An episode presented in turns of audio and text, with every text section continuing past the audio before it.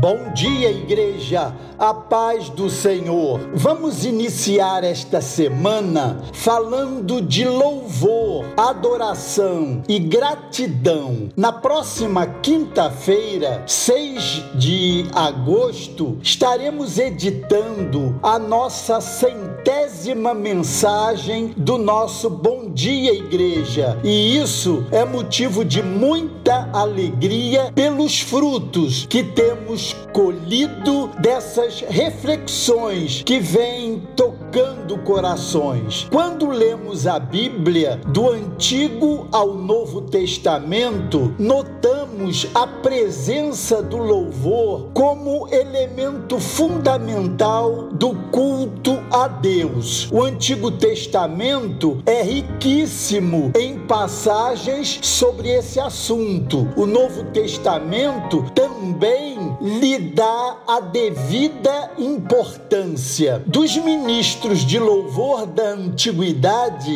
conhecemos bem Asaf, Coré, Etan, e até mesmo Moisés, com a oração do Salmo 90, que foi incluída no inário oficial de Israel, o livro dos Salmos. Mas, sem dúvida, quem mais se destacou foi Davi, músico, arranjador e letrista. Fez do louvor não somente um meio capaz de estabelecer comunhão íntima com Deus, mas também uma arma poderosa nas situações difíceis de sua vida. É de Davi a letra tão cantada em nossas igrejas atualmente. Na presença dos deuses, a ti cantarei louvores. Salmo 138, verso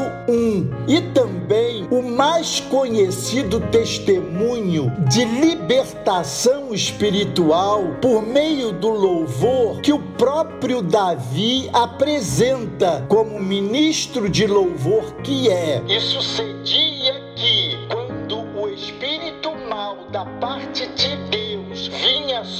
Saul, Davi tomava a harpa e a tocava com a sua mão. Então Saul sentia alívio e se achava melhor, e o espírito mal se retirava dele. 1 Samuel, capítulo 16, verso 23. No Novo Testamento também vemos que a presença da música é real. O próprio Jesus e seus discípulos participavam de períodos de louvor e tendo cantado o hino, saíram para o Monte das Oliveiras.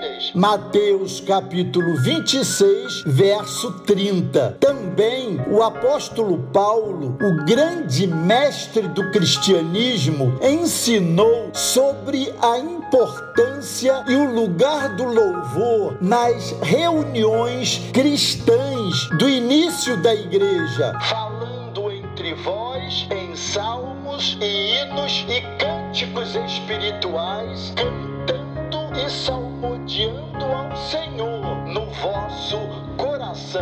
Efésios 5, verso 19. Mas e fora da Bíblia, sabemos que alguns dos grandes reformadores também foram grandes compositores. Wesley, Moody e até mesmo Martinho Lutero com o tradicional Castelo Forte. No Brasil, o crescimento da música gospel é grande. Temos um número elevado de cantores, grupos, bandas, corais, orquestras e solistas que têm se destacado com lindas composições e louvores a Deus. Entre estes, temos os nossos amados Israel e Isabela, juntamente com o pastor Cláudio Claro, todos com lindas composições. Em nossa igreja, temos um ministério de louvor que nos abençoa sobremaneira com grupo de irmãos dedicados, engajados e esse importante momento do nosso culto ao Senhor tem dominicalmente e às quintas-feiras a presença desse grupo de adoradores a Deus. Assim acontece em muitas igrejas muito abençoadas que são em seus cultos